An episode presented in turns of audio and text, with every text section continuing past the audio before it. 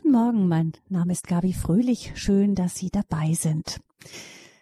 Immer das Gefühl, ich bin nicht genug oder ich bin im Weg. Das waren Gefühle, die Andrea Müller seit der frühesten Kindheit verfolgt hatten. Als Jugendliche fand sie heraus, warum diese tiefen Selbstzweifel sie nicht losließen. Ihre Mutter hatte versucht, sie abzutreiben, aber bei der Abtreibung wurde nur ihr Zwilling getötet. Äh, nun ist hier sicher nicht das Wort nur richtig, aber damit sei gesagt, Andrea Müller überlebte. Trotz aller Versuche, das Erlebte aufzuarbeiten, als sie heiratete, kamen die alten Seelengespenster wieder zum Vorschein.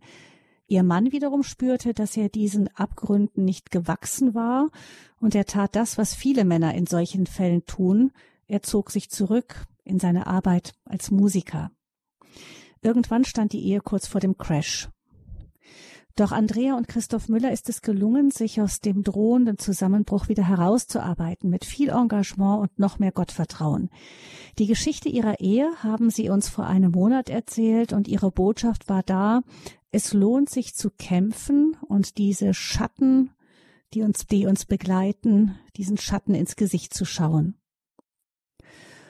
Heute wollen wir unter ehe wir uns trennen, vor allem den Fokus darauf legen, wie wir uns als Ehepartner darin unterstützen können, auf diesem Weg der Heilung, wo es Möglichkeiten zu gibt, aber auch ähm, zu helfen, aber auch wo die Grenzen sind.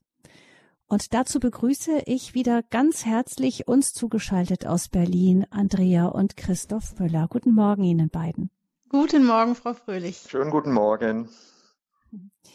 Von Andrea Müller habe ich gerade schon einiges gesagt. Ihre berührende Geschichte können Sie, liebe Hörerinnen und Hörer, nachhören in unserer Mediathek unter dem Titel Ich sollte abgetrieben werden, Versöhnung mit einer besonderen Geschichte. Christoph Müller stammt aus der Schweiz, lebt aber seit vielen Jahren in Berlin und beide zusammen haben vor fünf Jahren den Verein gegründet, Schwanger, du bist nicht allein. Das heißt, ein Verein, der eine sehr umfassende Beratung anbietet für Frauen im Schwangerschaftskonflikt, aber auch ähm, für die Aufarbeitung vom Erlebnis Abtreibung. Frau Müller, Sie können da ja aus eigener Erfahrung auch manches sagen. Und ähm, vielleicht schildern Sie mal ganz kurz, womit auch Menschen dann im Erwachsenenalter noch zu kämpfen haben.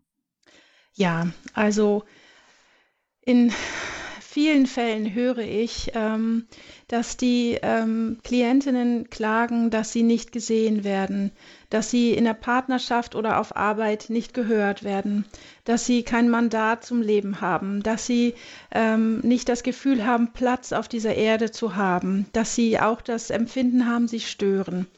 Ähm, ihre Meinung, wie gesagt, ist nicht gefragt. Alle Ausbildungen, die sie tätigen, äh, scheinen nichts wert zu sein. Sie selbst sind wertlos. Das ist, sage ich mal, so diese große, grobe Überschrift. Und dann geht es noch in viele kleine Details ihrer Gefühle hinein, indem man immer sagt, ähm, eben, wenn ich äh, um etwas bitte, ähm, ja, wird es mir fast wie verwehrt. Die Beziehung zu den Eltern ist meistens unterbrochen, sodass man weit wegzieht, damit man ja keine Beziehung zu den Eltern pflegen muss. Und so geht es immer weiter bis hin in die partnerschaftliche Beziehung, ähm, wo die Leute dann genau diese Defizite oder diese ähm, Schreie, sage ich mal so, nach außen hin dann dem Partner entgegenbringen und der diese Schreie natürlich auch nicht auffangen kann und auch da gar nichts gegen tun kann. So möchte ich mal das im groben äh, benennen. Hm. Sie sehen also in der Beratung, dass sich manches von dem, was Sie erlebt haben, wiederholt. Sie haben uns ja in der letzten Sendung auch kurz geschildert, wozu das alles bei Ihnen geführt hat. Nun wussten Sie ja schon seit einer ganzen Weile, dass da ein Problem ist und dennoch ähm, hat der Prozess einfach sehr lange gedauert. Was passiert denn in einer Ehe, Frau Müller, dass dann oft eben gerade ähm, solche Verletzungen wieder sozusagen aktiviert werden, die man vielleicht dachte schon im Griff zu haben? Ja, also wir suchen uns natürlich genau unser Gegenstück. Äh, das Interessante ist, dass wir den Partner suchen, ähm, in dem wir das Elternteil äh, wiederfinden, ähm, der uns am meisten, sag ich mal, Verletzungen zugefügt hat, ob es die Mutter war oder der Vater. Und diese ähm, Verhaltensweisen triggern uns dann. Erst, sage ich mal, ähm, reden wir uns diese Beziehung schön. Der Partner, der scheint alles zu haben, was man selbst nicht hat. Er scheint unseren Mangel komplett auszufüllen, unser Gegenstück zu sein. Und im Laufe der Zeit erkennt man dann das gleiche Muster ähm, auf eine andere Art und Weise eben im Ehepartner wie bei der eigenen Familie. Äh, dysfunktionale Strukturen brechen auf und dann kommt die ganze Angst und Panik, die man ja in der Familiensituation schon erlebt hat, noch einmal in der Ehe ähm, zum Vorschein. Und da, dadurch sind die Menschen sehr entweder aggressiv oder ohnmächtig dem gegenüber. Und dann kommen die gleichen Muster nur noch mal mit einer neuen anderen Überschrift ähm, in die Ehebeziehung. Und trotzdem schreit dieses kleine Kind in der einen Person ähm, immer wieder, du musst mich retten, du musst mir helfen oder eben ähm, Dinge, du bist schuld, ähm, die man eigentlich den Eltern sagen möchte, die projiziert man dann auf den Ehepartner. Hm. Ähm, Herr Müller, Ihre Frau hat gesagt, man sucht sich instinktiv sozusagen das Gegenstück äh, oder wieder irgendwie rutscht man wieder in diese gleiche, irgendwie altbekannte, wenn auch zerstörerische Dynamik hinein. Wie war das bei Ihnen aus Ihrer Perspektive? Ich will es vielleicht mal so sagen, als ich Andrea gesehen habe, als 20, 22-jähriger junger Mann, sagte ich, wow, das ist meine Frau. Äh, so stelle ich mir eine Frau vor, die macht mich glücklich äh, die will ich haben.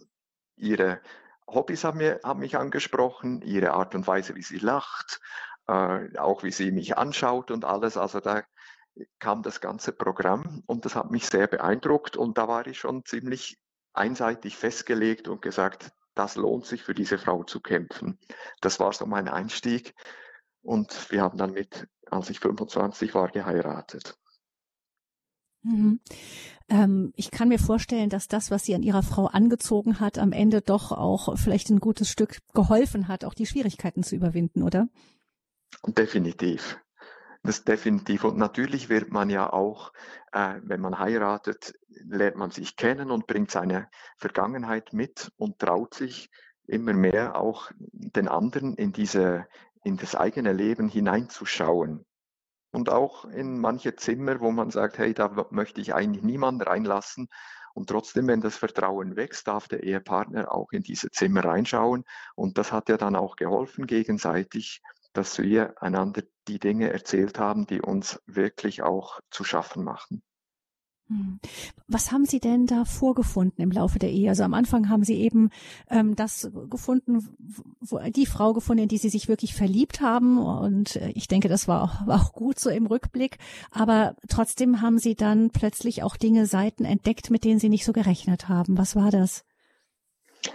Ach, das war dann tatsächlich ein Rucksack.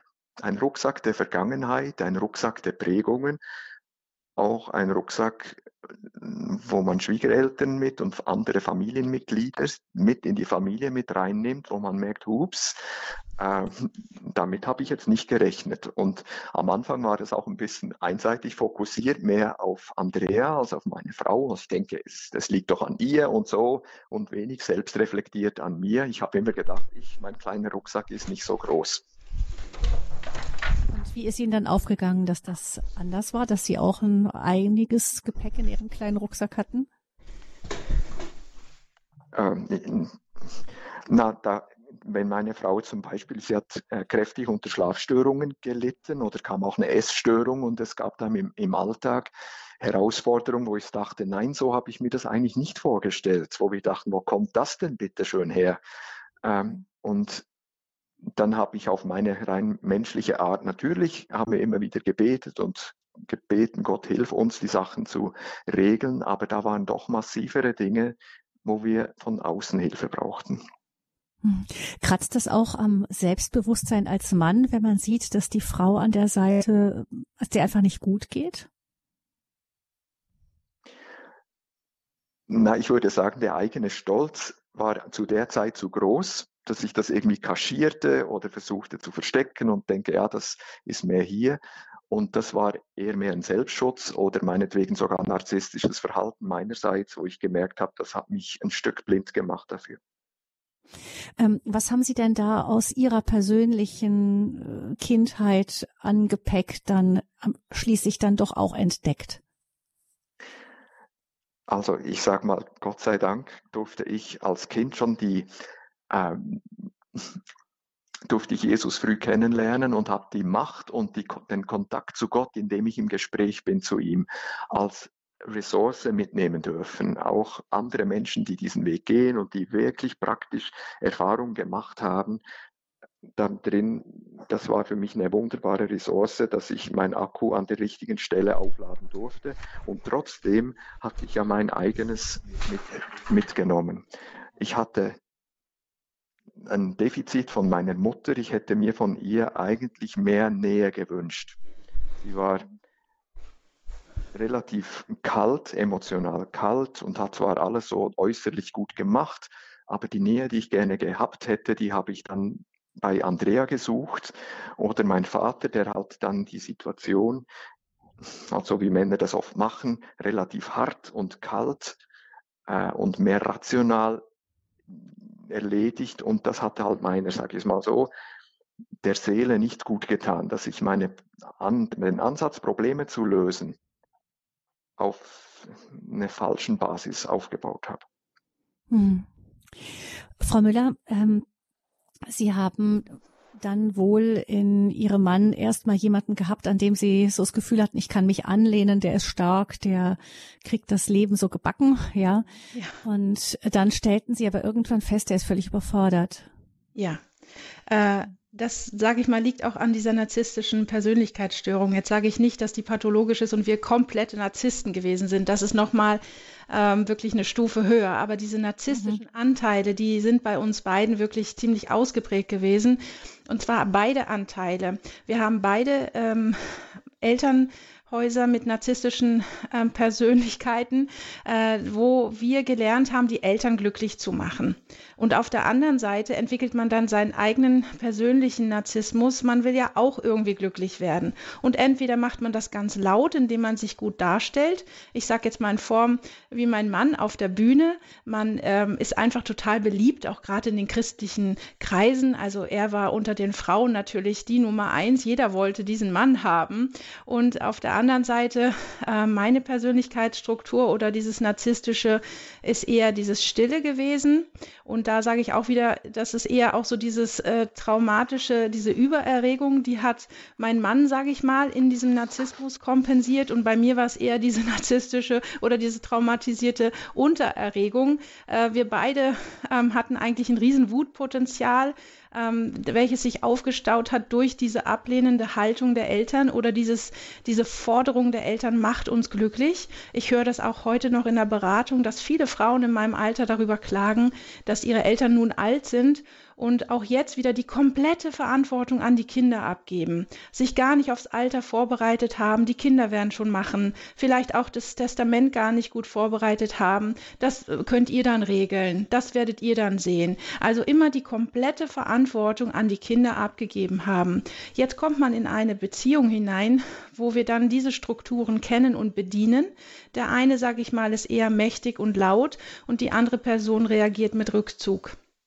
Und dann haben wir da wirklich ein, ein Riesenpotenzial ähm, äh, für Wut, ähm, die auf der einen Seite vielleicht, wie ich es gerade gesagt habe, mit Rückzug bei mir ausgeprägt war und bei meinem Mann mit Härte und ich möchte es jetzt mal so betiteln, wir haben es gestern so besprochen mit du kannst mich mal, dann gehe ich halt aus dem Haus. Also dann beschäftige ich mich. Also ich möchte mich jetzt hier nicht immer mit deiner Trauer und deinem Leid beschäftigen, was ich auch im Nachhinein absolut nachvollziehen kann, und auf der anderen Seite war ich immer die, ich mache alles für dich, bitte hab mich lieb, ähm, äh, ich bin eine gute Hausfrau und Mutter und wenn du möchtest, gut, ich gehe auch noch arbeiten, ich werde das alles wuppen. Hauptsache, du hast mich lieb. Also das spiegelt das Ganze ähm, dann wieder. Hm. Ja, man hört schon, dass das äh, keine besonders gesunde Mischung ist, die dann da zusammenkommt. Ähm, wir wollen ja heute schauen, nochmal speziell darauf, wie können wir uns als Ehepartner unterstützen, wenn so etwas aufbricht. Wenn ich Ihnen zuhöre, Ihnen beiden, dann scheint mir, dass das Erste zu sein ist, dass man erst einmal wahrnimmt, dass bei dem anderen irgendetwas los ist und bei einem selber aus. Das scheint Schritt eins zu sein. Mhm. Ja, auf jeden Fall. Also wenn ich das so sagen darf, ähm, erstmal muss einem bewusst werden, wir sitzen wirklich vor einem Scherbenhaufen und wir brauchen Hilfe.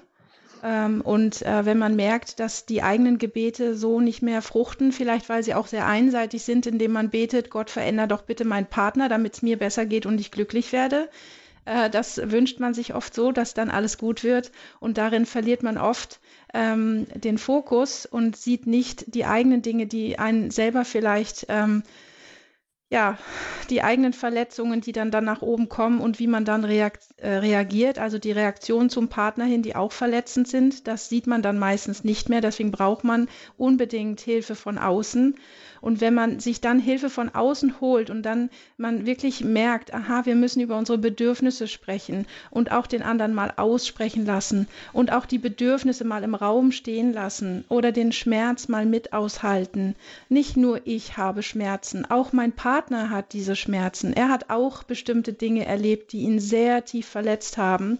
Und dann kann man sich auch vor Gott demütigen und feststellen, hallo, ich habe auch großes Täterpotenzial in mir und es ist jetzt an der Zeit, mich vor Gott zu demütigen und Gott zu sagen, dass er auch mich verändert und mir neue Liebe für meinen Partner schenkt.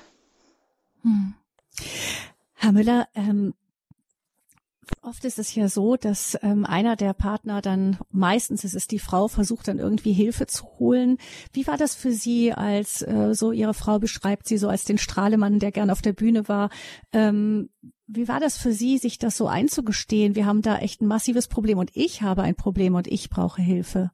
Na, wir sind ja meistens als Männer die, wie soll ich mal, der Gockel im Stall, sag ich es mal so, äh, und haben alles irgendwie im Griff. Und wir scheinen dann auch und ich und genauso war es mit mir und Andrea, bis wir uns eingestehen und wahr werden und sagen, hey, so toll sind wir dann doch beide gar nicht oder Andrea ist nicht so toll und irgendwie nimmt man das wahr und versteckt es und kaschiert es und macht dann Kapriolen, damit die anderen irgendwie ein anderes Bild haben von uns, was wir nicht sind. Da kostet es einfach viel Mut und dieses selber wahr werden, das hat für mich lange gebraucht, bis ich den Mut hatte, zu sagen, okay, bitte äh, hilf mir, die Wahrheit wirklich zu sehen und diese Wahrheit auch anzunehmen und eine Fähigkeit zu bekommen, das zu sehen, dass wir vor einer Scheidung stehen, dass die Wut so äh, wuchtig ist und ich die, ich, man kann es ja nicht benennen. Manchmal merkt man nicht mal, dass die Wut da ist, sondern man ist dann plötzlich in der Arbeit drin und denkt, hey, warum äh, bin ich bis abends um 23 Uhr hier oder warum engagiere ich mich, ich mich in meinem Verein bis so und so lange und merkt dann, dass da tatsächlich eine Wut dahinter steckt oder dass ich mhm. mit Härte reagiere gegenüber meinen Kindern, aus, ausfahrend werde und denke, das wollte ich doch gar nicht, ich wollte sie nicht verletzen. Woher kommt denn bitte schön jetzt diese, diese Wucht? Hm. Aber ähm, wir, haben eben auch von Ihnen gehört, es ist entscheidend wichtig gewesen, dass Sie sich Hilfe von außen gesucht haben. Ähm, war das für Sie schwierig, da über Ihren Schatten zu springen oder war das für Sie irgendwann klar, nee, ich brauche da jetzt auch wirklich konkrete praktische Hilfe? Ja, es war einfach. Der erste Schritt war schwer, zu sagen, jetzt mache ich diesen äh, Kurs oder jetzt bin ich dabei und mache da einfach mal ein halbes Jahr mit. Aber als ich dann mit drin war, habe ich gemerkt, wie einfach es ist und wie, wie sich das Wort bewahrheitet. Ihr werdet die Wahrheit erkennen und die Wahrheit wird euch frei machen. Das war für mich der Schlüsselvers. Das heißt, für Sie beide war es so, Herr Büller, dass Sie erst einmal gelernt haben, auf Ihre eigenen Anteile zu schauen.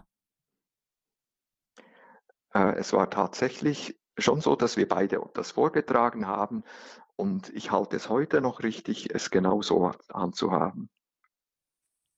Dass Sie beide, bitte, das habe ich nicht verstanden. Ach so, dass jeder auf, auf seinen Teil guckt. Auf, auf seinen, seinen einen. Teil erstmal schaute. Ja. Mhm, mhm. Okay. Also erst einmal ähm, aus der, wenn ich es richtig, richtig verstehe, Frau Müller, ist es erstmal so aus der Vorwurfshaltung herauskommen. Der Streit kommt ja dadurch, dass sich auch, es bauen sich ja Vorwerfen, ist ja eigentlich ein gutes Wort im Deutschen, nicht? Man wirft ja etwas zwischen sich, man wirft vor etwas vor den anderen und verbaut sich auch selber den Weg da, äh, zum anderen wieder dadurch.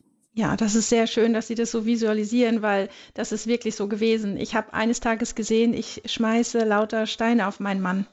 Ich habe mich gesehen, wie Jesus sich in den Sand kniet und eigentlich vor meinem Mann mal kniet und ich stehe als Ankläger da und will immer Steine schmeißen und er sagt, Andrea, ja, wer ohne Sünde ist, werfe den ersten Stein. Und da fing ich einmal so an zu weinen und habe festgestellt, wirklich, wie hart ich auch meinem Mann gegenüber geworden bin und äh, wie dominant ich irgendwann auch war und ähm, ich sag mal auch durch Überforderung und Überlastung und falsche Aufgabenaufteilung in der Ehe und in der Familie bin ich wirklich überlastet gewesen. Das soll aber nicht entschuldigen, dass ich extrem hart geworden bin, dass ich nur mit Vorwürfen, wie Sie gerade gesagt haben, ich habe ihm ständig etwas vorgeworfen.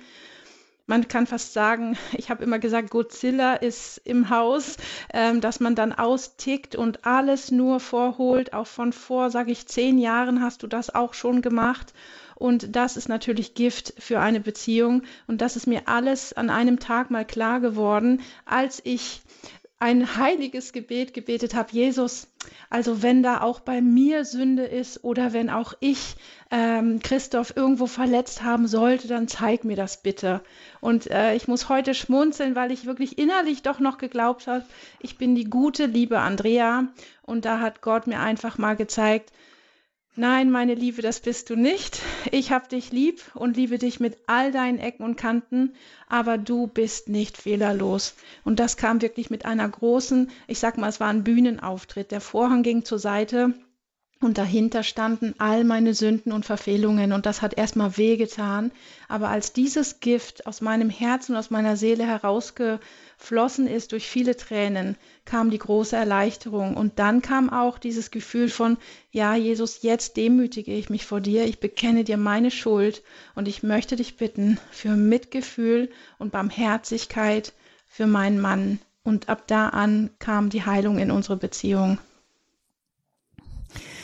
Schritt eins, wenn man seinem Ehepartner helfen möchte, bei, mit schweren Verletzungen, der Seele umzugehen. Schritt eins ist, wenn es Konflikte gibt, zu schauen, erst einmal, ich nehme die Bürde, die ich ihm auflege, weg. Damit er wirklich nur noch seine eigene Bürde zu tragen hat. Also ich übernehme Verantwortung für meine eigenen Anteile an dem Konflikt und gehe aus dem Vorwurf raus. Das haben wir verstanden. Wie gehe ich als Ehepartner mit einer verletzten Seele um? Äh, feststellen, ich habe auch eine verletzte Seele. Es kommen selten heile Menschen zueinander. Mhm. Und ähm, ich schaue auf meine eigene Verletzung und versuche wirklich beherzt daran zu arbeiten. Weitere Schritte gibt es sicher auch noch und vor allem geht es um die Frage, wo ist die Grenze, wo kann nicht ich helfen, wo muss es wirklich jemand anderes tun. Ähm, darüber sprechen wir gleich weiter hier in dieser Sendung, ehe wir uns trennen bei Radio Horeb. Aber wir möchten uns auch von Ihren Fragen, liebe Hörerinnen und Hörer, mitleiten lassen in dieser Sendung und Sie können gerne anrufen mit Ihren Fragen an Andrea und Christoph Müller unter 089 517 008 008. Die Nummer ist jetzt freigeschaltet 089 517 008 008.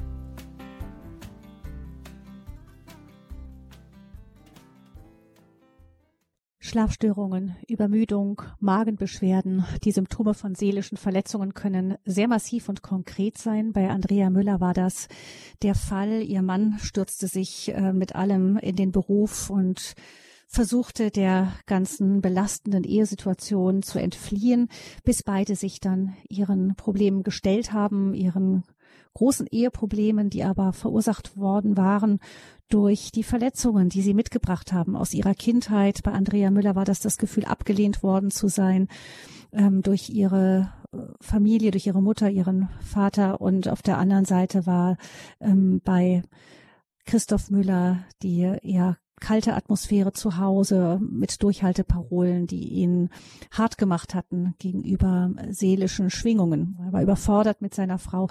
Beide haben sich dann Hilfe geholt und das, sagen sie, hat sie gerettet, dass sie dann Wege der inneren Heilung gegangen sind. Wir schauen heute hier in Ehe wir uns trennen darauf, wie können wir unseren Ehepartner unterstützen, wenn seelische Verletzungen auftreten.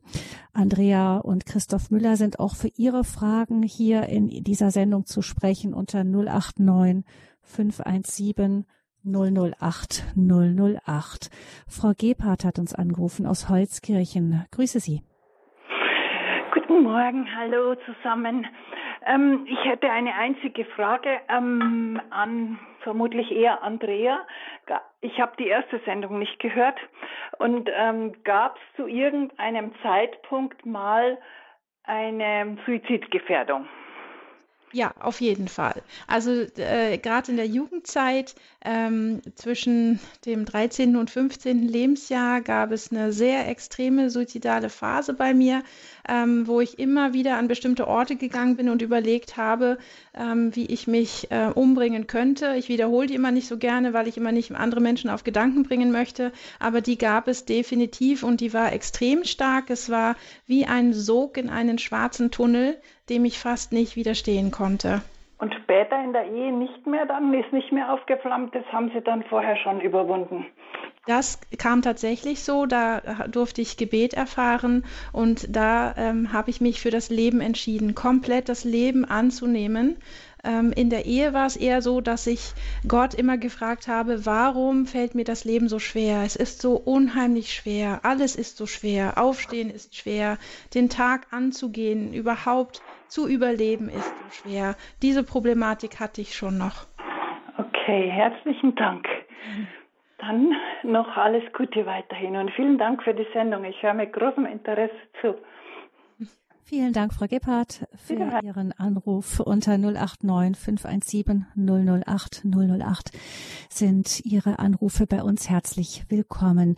Ähm, Frau Müller, Sie haben schon gesagt, dass es darum geht auch, oder wir haben das rausgehört, dass es auch darum geht, in der Ehe dann die Themen auch anzusprechen. Wenn man das Gefühl hat, nicht gehört oder nicht verstanden zu werden, reagiert man ja dann da meistens damit, dass man dann einfach aufhört zu reden. Mhm. Ähm, wie war das bei Ihnen? Haben Sie es, wie haben Sie es geschafft, dann wieder in einen Dialog zu kommen? Also ich ähm, habe gestern mit meinem Mann gesprochen, ob ich bestimmte Dinge auch benenne und ich habe mich dazu entschieden, auch bestimmte Dinge anzusprechen, äh, weil ich immer weiß, wenn sie geheilt sind, werden sie auch helfen. Ich bin erst sehr laut gewesen in der Ehe, also erst sehr leise, dann sehr laut, um meinem Mann mitzuteilen, hör mich. Er wurde immer stiller und hat sich gesagt, lass die doch ausrasten. In der Zeit, wo ich immer lauter geworden bin, ist er dann praktisch äh, mir mit Rückzug begegnet. Und irgendwann wurde auch meine Seele ähm, leiser. Und ich begann mit Rückzug und habe auch äh, viel Alkohol getrunken ähm, und habe mich damit betäubt. Ich habe ihm irgendwann gesagt, ich halte diesen Schmerz nicht mehr aus. Und Gott sei Dank kann ich heute sagen, dass ich mit Alkohol kein Problem mehr habe. Ähm, aber in der Zeit war das wie so ein stiller Tröster. Und ähm, so bin ich praktisch dann von einem Hoch ins nächste Tief gefallen. Und das hat sich auch mehrmals so vor vielen, vielen Jahren so wiederholt. Hm. Ähm, wie, sieht's, wie sehen Sie es denn heute? Gibt es, was ist gut anzusprechen und wo ist es dann doch gut auch zu schweigen? Man sagt ja, Reden ist Silber, Schweigen ist Gold. Also es scheint da auf beiden Seiten die Möglichkeit zu geben, dass man sozusagen vom Pferd fällt. Ja, also einmal gibt es ein zu viel des Guten und manchmal ein zu wenig. Ich denke in einer ähm, gesunden Form. Also wenn man merkt, ähm, ich selber bin auch nicht ohne Fehler und ich gehe aus einem Bedürfnis und des Wunsches zu meinem Partner, dass ich gerne möchte, dass wir miteinander ins Gespräch kommen und dass unsere Ehe wieder heil wird und ich die Vorwürfe rauslasse und ich lerne, mal zwei, drei Sätze zu machen, gerade als Frau und dann auch zu lernen, still zu sein, zuzuhören, praktisch meinen Mann auf gut Deutsch nicht zu texte, dann ist das wirklich ein sehr, sehr guter Weg. Also niemals sagen, ich bin still und schweige. Das bitte schweigen nur, wenn Vorwürfe in einem aufplöppen und man sagt, ich möchte dem jetzt mal wieder meine Meinung sagen. Dann bitte wirklich diese Meinung mal vor Gott ausschütten. Der kann das aushalten. Aber Wünsche und Bedürfnisse immer dem Partner mitteilen, wenn der denn auch gewillt ist, an der Ehe zu arbeiten. Das muss wirklich die Voraussetzung sein. Wobei das ja nicht immer ganz einfach ist, denn wenn man äh, sagt, äh, es gibt ja immer die berühmte Richtlinie, man soll Ich-Botschaften formulieren, ich mhm. fühle mich so und so, aber auch das kann ja sehr leicht als Vorwurf ähm, ankommen.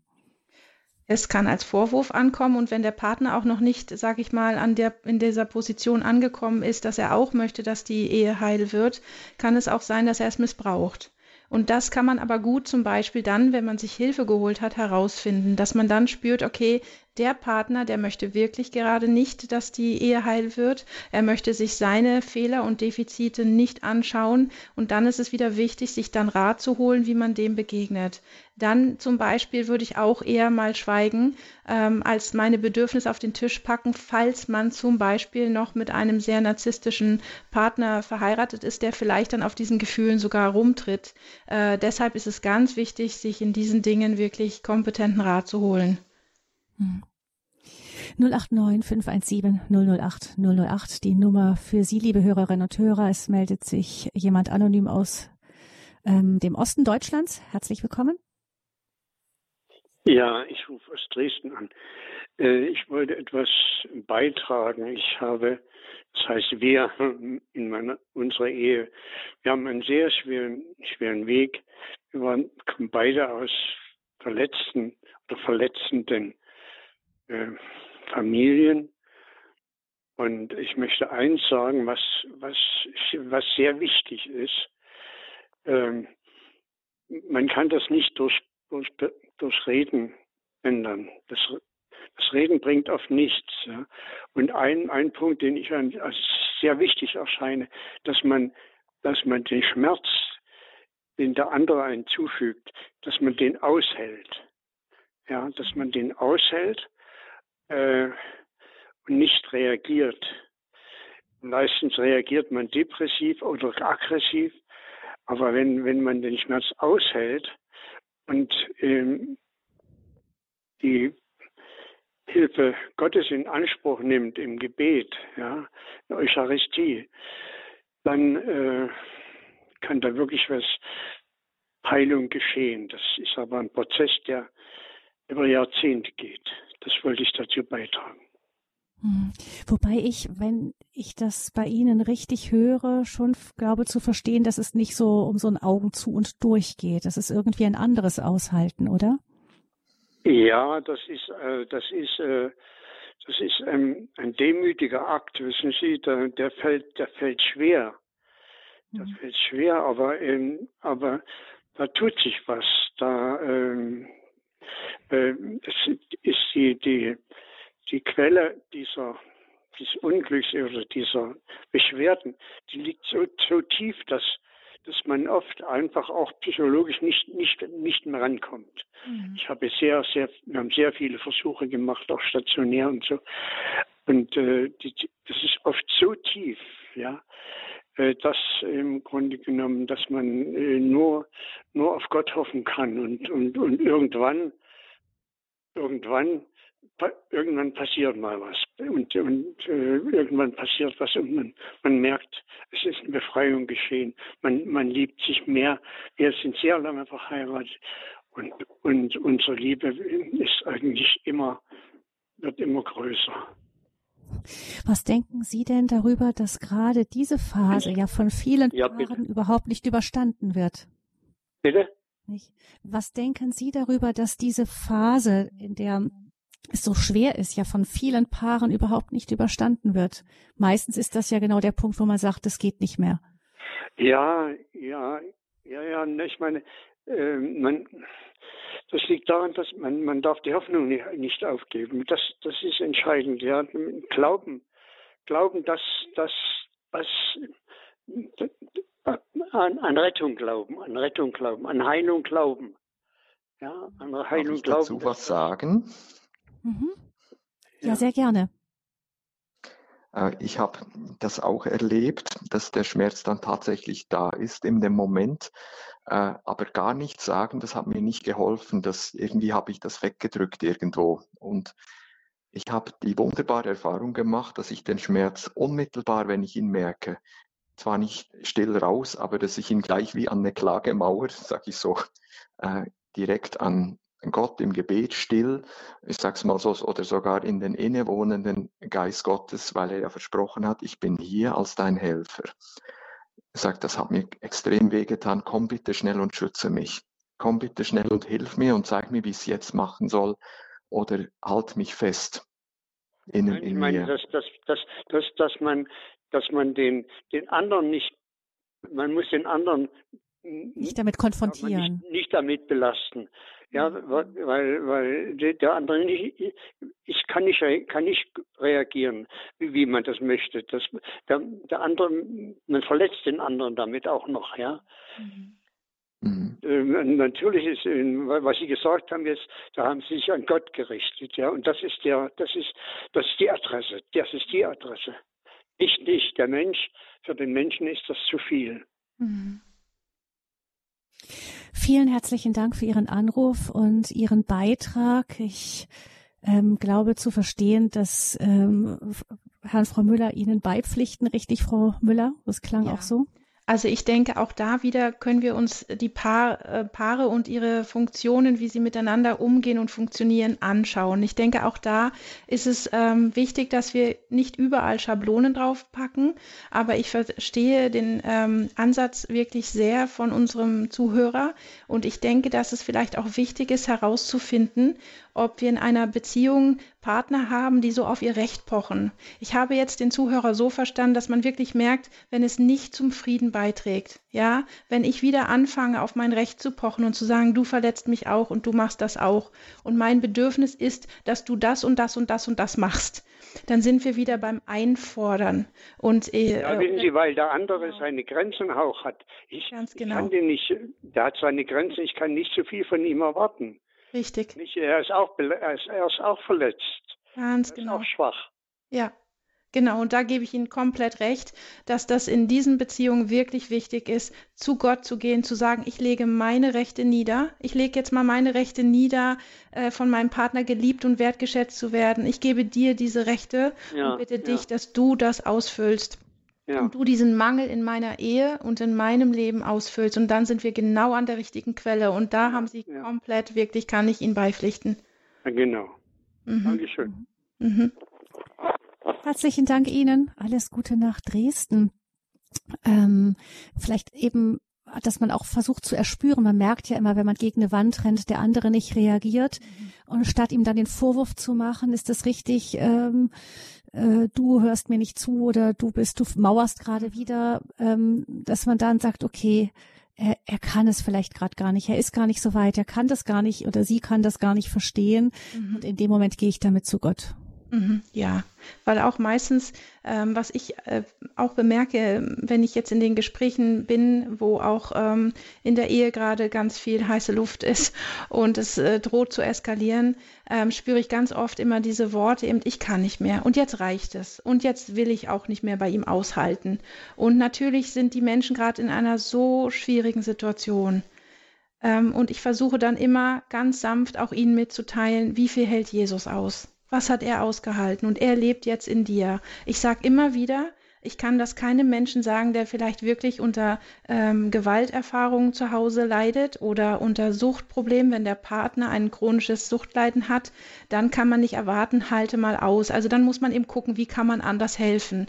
Wenn es aber jetzt nur um charakterliche ähm, Dinge geht, sage ich jetzt wirklich, die den Alltag wirklich erschweren, selbst auch eine narzisstische Persönlichkeitsstörung vielleicht oder narzisstische Züge, dann kann man dem entgegenwirken und dann kann man dem äh, anderen Partner Mut machen zu sagen eben, wie viel hält denn Jesus aus? Weil es steckt immer noch bei dem einen Partner dieses Ich bin besser als der andere Partner. Und das müssen wir gänzlich, äh, wir verhalten uns vielleicht schon besser, aber wir sind nicht besser. Jesus ist für uns genauso ans Kreuz gegangen wie für unseren Partner. Und das ins Bewusstsein rufen, das hilft sehr, sehr.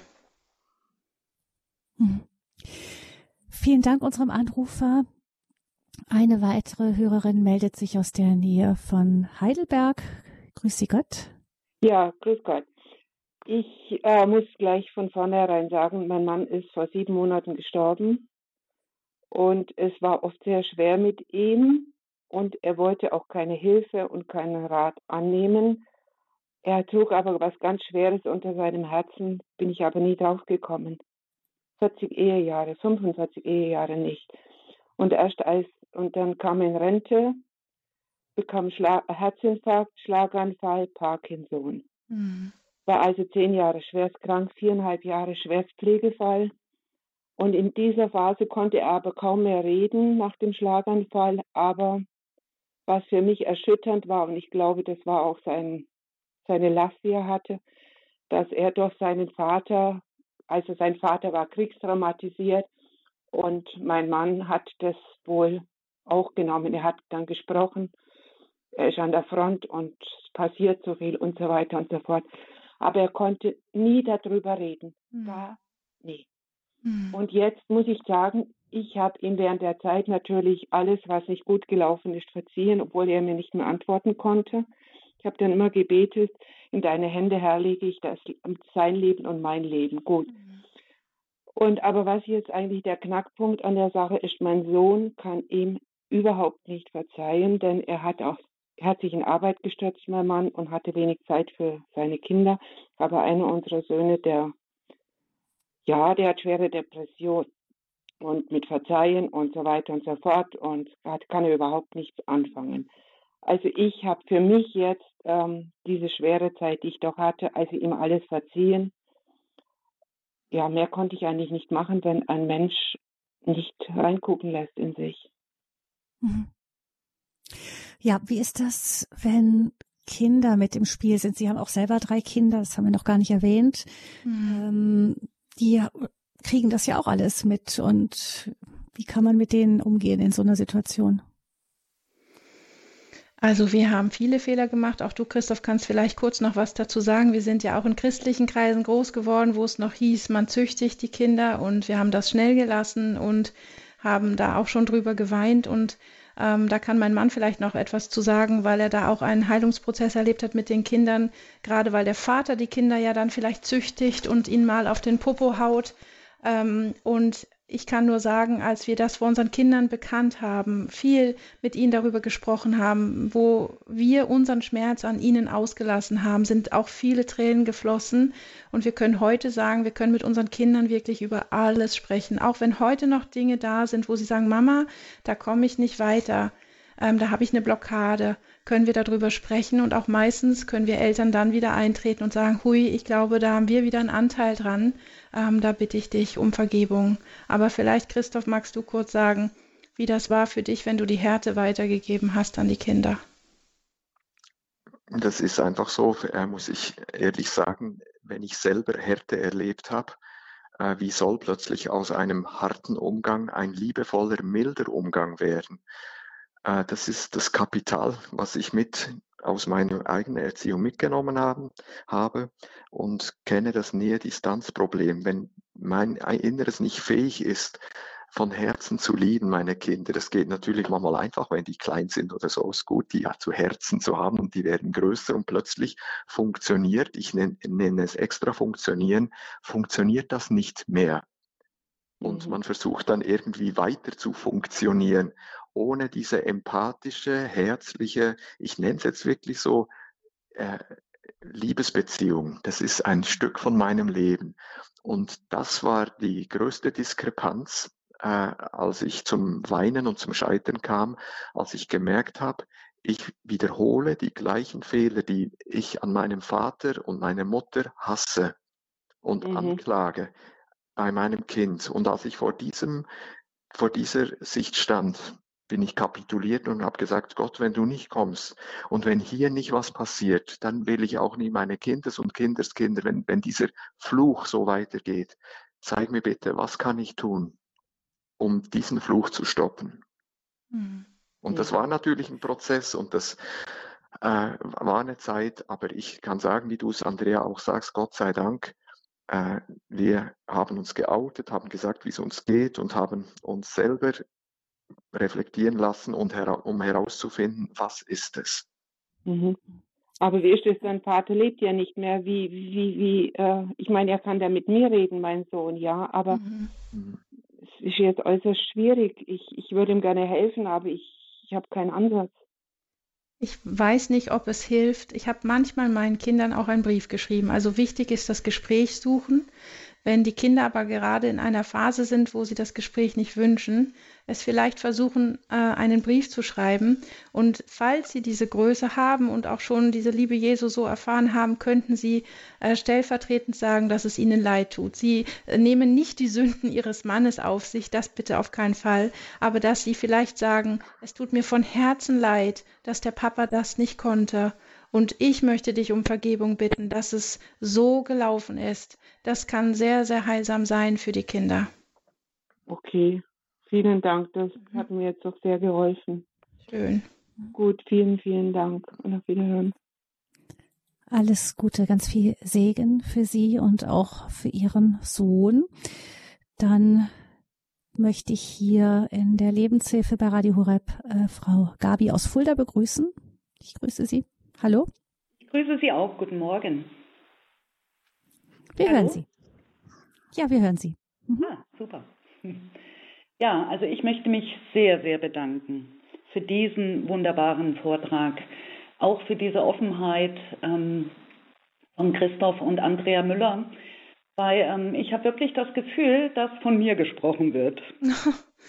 war auch in einer narzisstischen Beziehung ich war so lau im Glauben, ich war noch nicht so getauft. Und ich dachte, dass ich mit Gott bin, aber ähm, ich führte teilweise noch ein weltliches Leben. Und in dieser Beziehung habe ich genau diese Züge erfahren mit diesem Rückzug. Ich kann nicht mehr. Diese völlige Ohnmacht, also erst ähm, Rückzug, dann reden wollen und zum Schluss ähm, kapitulieren, dass man gar nicht mehr reden kann. Ich war in dieser Beziehung sechseinhalb Jahre. Er hat sehr viel gearbeitet und ich hatte Burnout. Ich konnte nicht mehr so viel arbeiten. Aber ich muss jetzt was Schönes sagen. Und zwar, ich, mich hat es immer nach Medjugorje gezogen. Ich war in dieser schwierigen Zeit, bin ich fünfmal in Medjugorje gewesen, alleine. Mein Partner ist nicht ähm, gläubig, zwar getauft.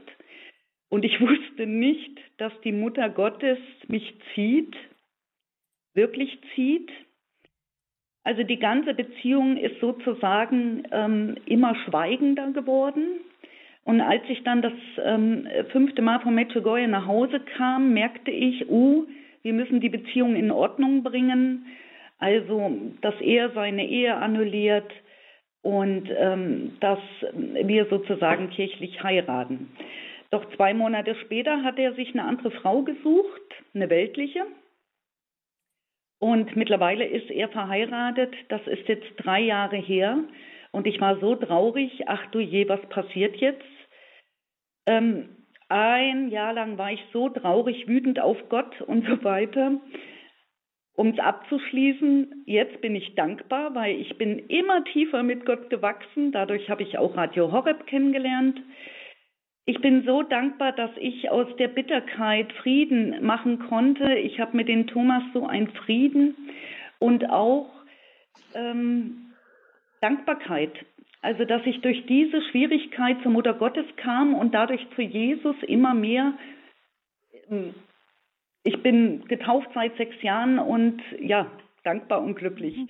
dass ich da rausgekommen bin aus einer narzisstischen Beziehung, wo der andere Part leider, leider ähm, durch seine eigenen Verletzungen nicht reden kann. Mhm.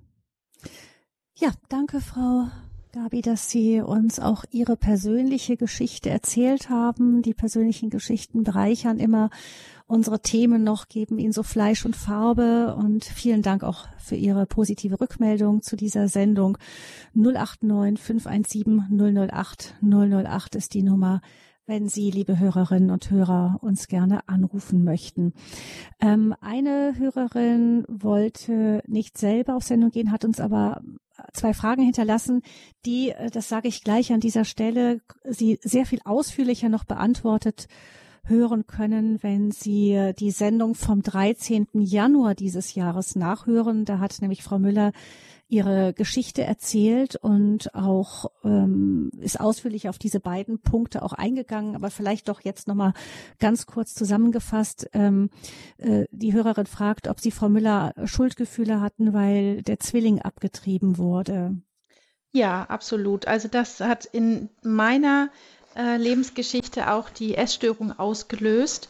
Ähm, ich ähm, bin sehr schwer magersüchtig gewesen und wog irgendwann so 46 Kilo und habe gemerkt, dass wenn ich jetzt nicht ähm, ja wirklich himmlische göttliche Hilfe bekomme, ähm, mein Leben wirklich den Bach runtergeht.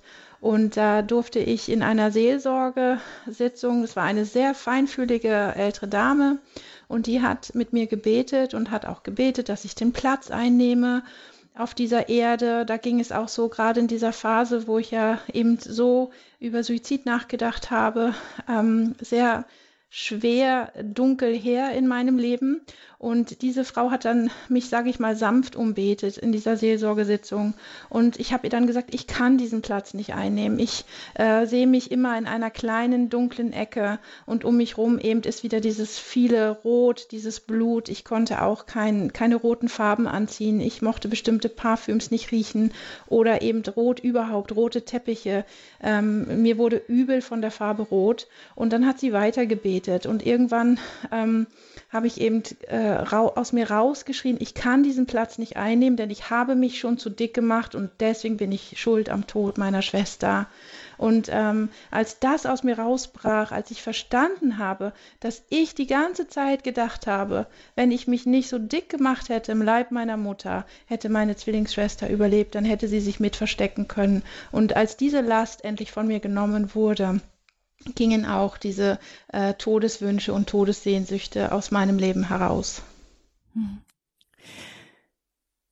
Und ähm, die zweite Frage schließt an, ähm, konnten Sie Ihren Eltern, vor allem Ihrer Mutter, verzeihen? Auch das, die Sendung, ich sollte abgetrieben werden, Versöhnung mit einer besonderen Geschichte, hat Frau Müller da auch ausführlich erzählt. Vielleicht ja. nochmal kurz. Mhm. Ja, also auch, dass meine Mama mich ähm, abtreiben wollte, das konnte ich und kann es ihr bis heute herzlich vergeben. Ich hole es nicht mehr an mich zurück und, und sage, das liegt am Kreuz und das ist wirklich Vergangenheit. Ich muss aber dazu sagen, dass wir heute noch ein schwieriges ähm, Verhältnis haben, ähm, wo ich immer wieder dann, wenn ich ähm, an einem Nachmittag bei ihr gewesen bin, mit Jesus dieses Gespräch, welches ich mit ihr geführt habe, nochmal durchgehe, um ihm da auch wieder die neuen Verletzungen hinzugeben. Also es ist nicht so, dass jetzt alles, äh, ja, wie man so sagt, Friede, Freude, Eierkuchen, das wirklich nicht. Aber ich bin immer wieder gewillt, zu Jesus zu gehen und ihm wieder meine Steine zu geben und zu sagen, hier habe ich Steine, die möchte ich gegen meine Mama werfen. Hier hast du sie, ich gebe sie dir. Bitte heile auch jetzt wieder meine Verletzung von dem letzten Nachmittag. So lebe ich äh, in der Beziehung mit meiner Mutter. Sie haben aber, da erinnere ich mich auch dran gesagt, es war ähm, wichtig, dass das mit dem Vergeben nicht zu früh kam. Es sind sehr früh gefragt worden, hast du deiner Mutter denn auch vergeben? Richtig. Erst muss tatsächlich der Schmerz geheilt sein. Das kann sehr, sehr schnell gehen. Das heißt nicht, dass das über Jahre äh, dauern muss. Aber wichtig ist, dass ich erkläre das unseren Klienten immer so. Ich stelle gerne ein Becken auf, in dem ich eine durchsichtige Glasvase stelle, welche ich mit äh, Kaffeewasser fülle und äh, sage immer, wenn das der Schmerz ist, dann muss erst genauso viel Wasser nachgegossen werden und dann gieße ich klares Wasser auf, bis dieses ganze, ich sag's jetzt schmutzige Wasser erstmal raus ist.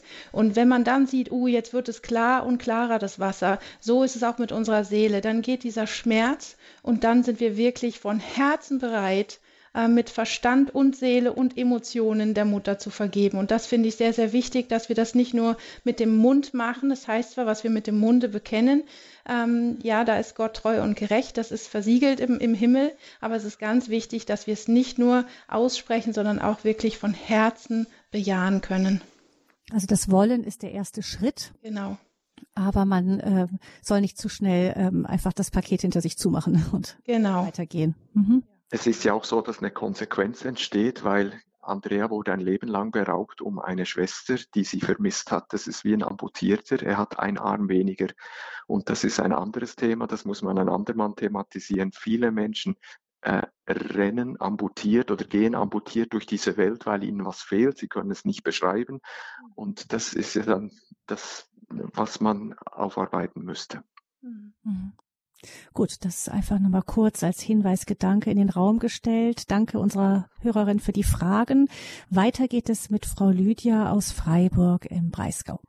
Genau, hallo zusammen und vielen Dank, dass ich drankommen durfte. Genau, ich habe auch eine Frage. Also ähm, ich habe seit zwei Jahren wieder eine Beziehung. Wir sind beide um die 50 und wir haben natürlich auch vorher schon Beziehungen gehabt und ich bin seit fünf, sechs Jahren immer mehr im Glauben angekommen. Und ähm, ich nehme so ein bisschen meinen Freund so mit rein. Also er kann es äh, zulassen ein bisschen.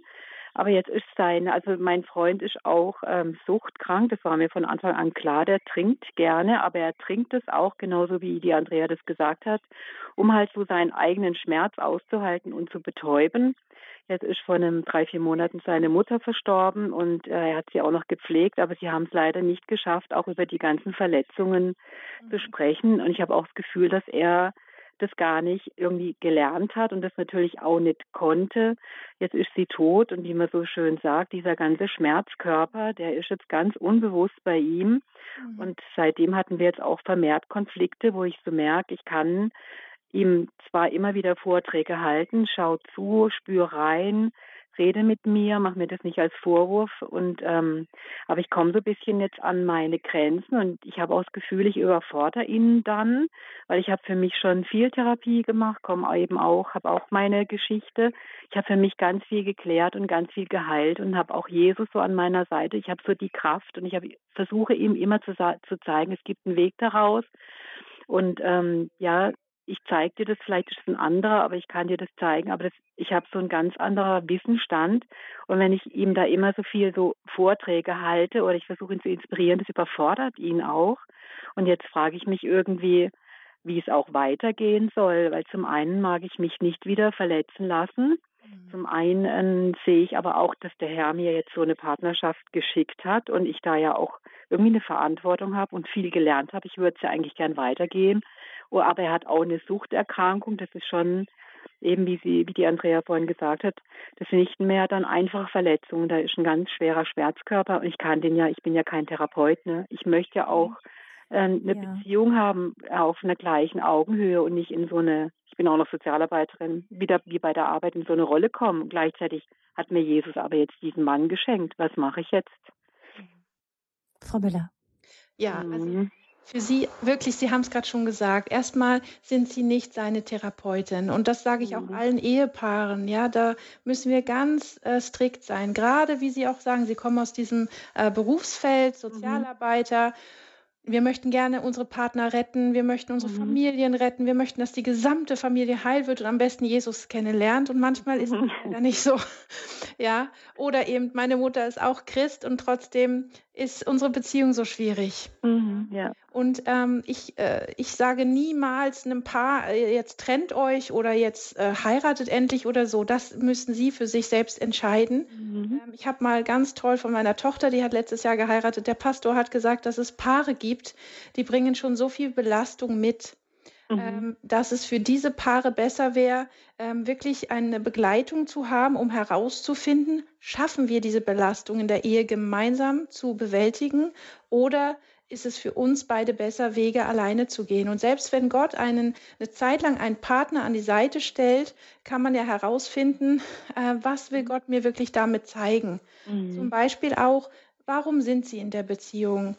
Warum möchten Sie die Beziehung weiter erhalten? Mhm. Ja, was motiviert Sie da drin?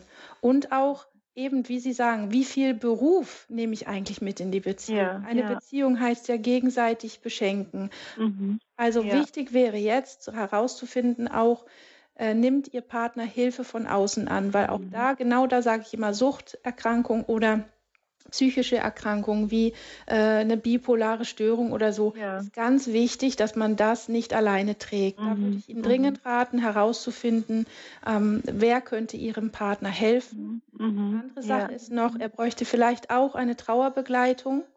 Äh, das äh, gibt es auch. Das ist etwas sehr ähm, Wunderbares. Da gibt es Menschen, die sind ausgebildet, ähm, in der Trauer Menschen zu begleiten und herauszufinden, wie diese Menschen trauern und auch Hilfestellung zu leisten, mhm. damit die Trauer gut abgeschlossen werden kann, damit sie nicht zu einer ewigen Trauer wird. Und er hat diese Trauer ja schon ähm, jahrelang äh, in sich, weil ja. er keine gute Beziehung mit der Mutter hatte. Und jetzt kommt noch dieser Schock dazu. Jetzt ist diese Beziehung zu Ende und ich kann sie nicht mehr retten oder heilen. Und er sitzt jetzt praktisch mit dieser endlosen Lücke äh, da und ist natürlich wirklich verloren. Und da bräuchte er jetzt zum Beispiel eine adäquate Trauerbegleitung. Da kann man googeln, das gibt es ja. bestimmt auch bei Ihnen in der Gegend. Genau, ja. Und das wäre eine, eine super Begleitung für Ihren Freund.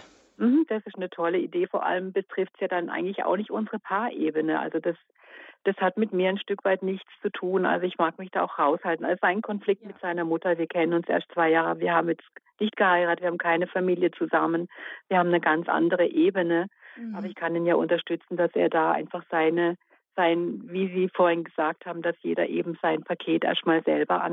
Ganz genau. Ja, das so verquicken, dann endet es nur in gegenseitigen Verletzungen und dann muss ich ihm eigentlich die Freundschaft kündigen. Genau, ja, gut, Sie vielen können, Dank. Sie können sein Leid nicht tragen, genau. Er muss das selber woanders ja. hintragen, genau. Genau, ja. Immer so dieses Opfer, das ist halt, glaube ich, oft so, dass man lange braucht, das kenne ich auch von mir, dass man in dieser Opferhaltung Ewigkeiten drinsteckt und ich denke, das ist einfach das, ähm, ja, dies, bis es einem bewusst wird, dann fängt auch ein Pfad an und dann findet man auch irgendwie was. Und das ist aber so schwer, das ähm, jemandem zu zeigen, weil ein Stück weit muss das eigene Leidenspotenzial halt so groß sein, dass man es endlich mal loslässt. Ganz genau. Wie Sie vorhin ja auch gesagt haben. Ja. Vor genau, aber vielen Dank.